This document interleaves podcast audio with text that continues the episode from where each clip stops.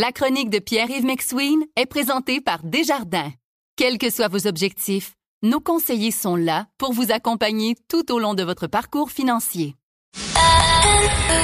C'est 23. Voici la chronique économique de Pierre-Yves McSween. Bon, on revient sur euh, la décision de la Banque du Canada de pas toucher au taux directeur. Ça, c'est le premier élément. Le deuxième, c'est d'un peu de se projeter dans le temps. Qu'est-ce qui va se passer au printemps puis d'ici la fin de l'année?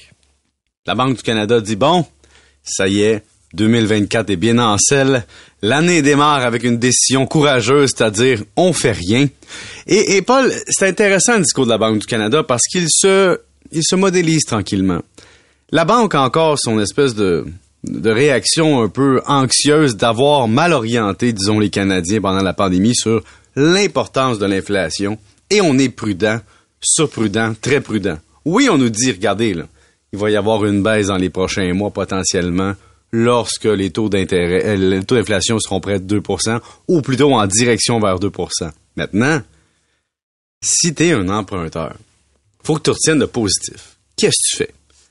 La hausse ne semble plus une option à long terme ou à moyen terme. On juge que le taux directeur est restrictif présentement. Donc, le message qu'on t'envoie, c'est que ça restera pas des années comme ça. Mais on dit quand même qu'une baisse est prématurée. Donc, tu réfléchis comment comme emprunteur? Premièrement, tu regardes ce qu'on t'offre. La première question à te poser, c'est le prix à payer d'être en variable. En taux variable, c'est quoi? Ben là, tu regardes.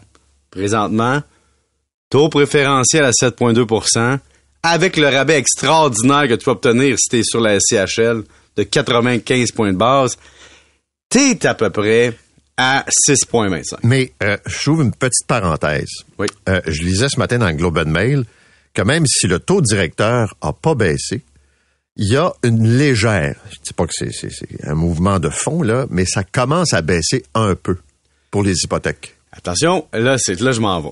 Parce que OK. le taux- là, je te parle du taux variable qui est à peu près à 6,25 si tu négocies très fort avec des bonnes conditions. 6,5, 6,55 si tu as des rabais moins grands. Maintenant, toi, tu me parles du fixe.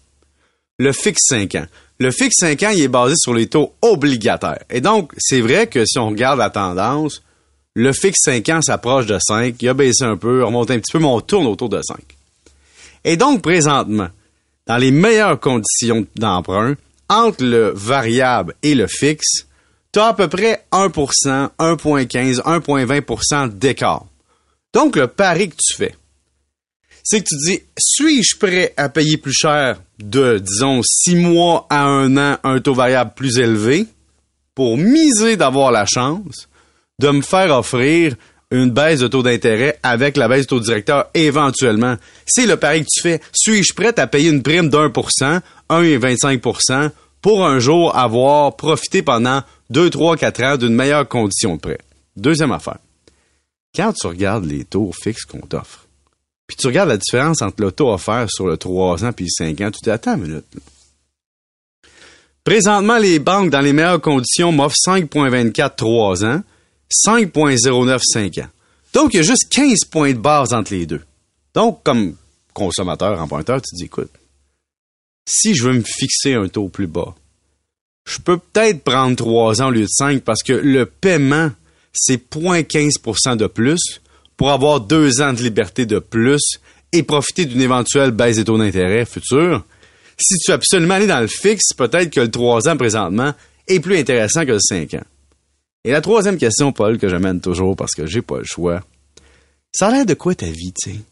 T'es-tu stable? Penses-tu qu'à 98 tu vas être encore dans la même situation dans 5 ans ou tu vas avoir eu 5 nouveaux chums, 2 nouvelles blondes, 4 jobs, déménager en région, partir à Dubaï, tu sais? Ça influence beaucoup ta capacité à t'engager à long terme avec une institution financière et d'éventuellement payer une pénalité.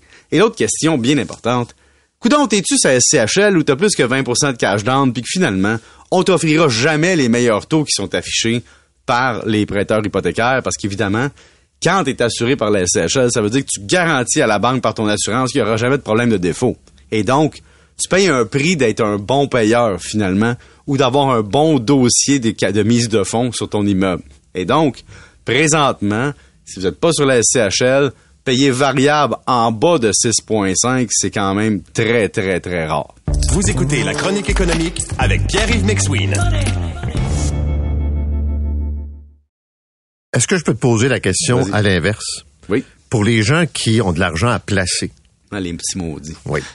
OK. Tu parles des gens de 65 ans et plus qui ont Ben, Il y en a, sais, qui disent euh, c'était pas intéressant pendant longtemps. Là, ça l'est devenu pas, pas mal plus.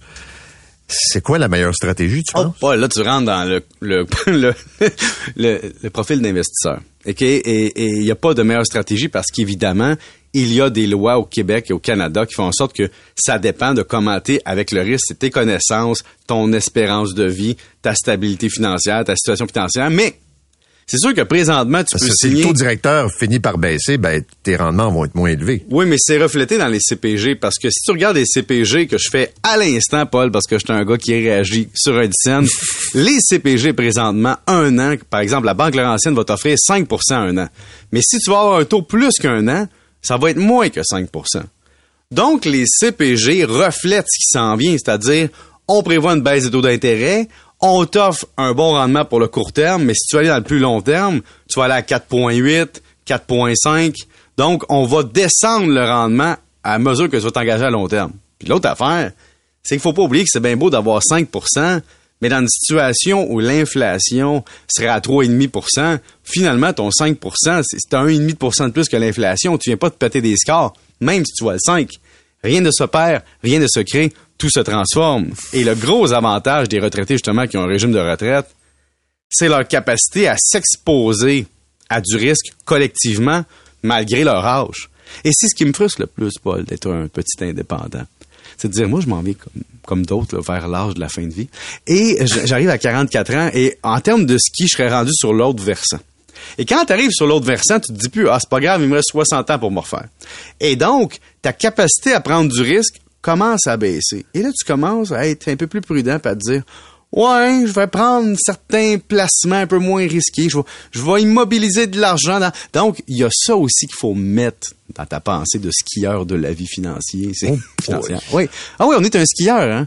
Tu sais, il y a du monde qui vont dans, qui se prennent pour Jean-Luc Brassard là, dans, dans les bosses, là, ils descendent ça en downhill. Ça, c'est 100% action. Mais quand tu vieillis, tu te dis, tu sais, la petite piste verte, là, l'autoroute là, qui contourne le monde, je vais la prendre. C'est la même chose avec les placements. Merci, monsieur. Bonne journée. Salut.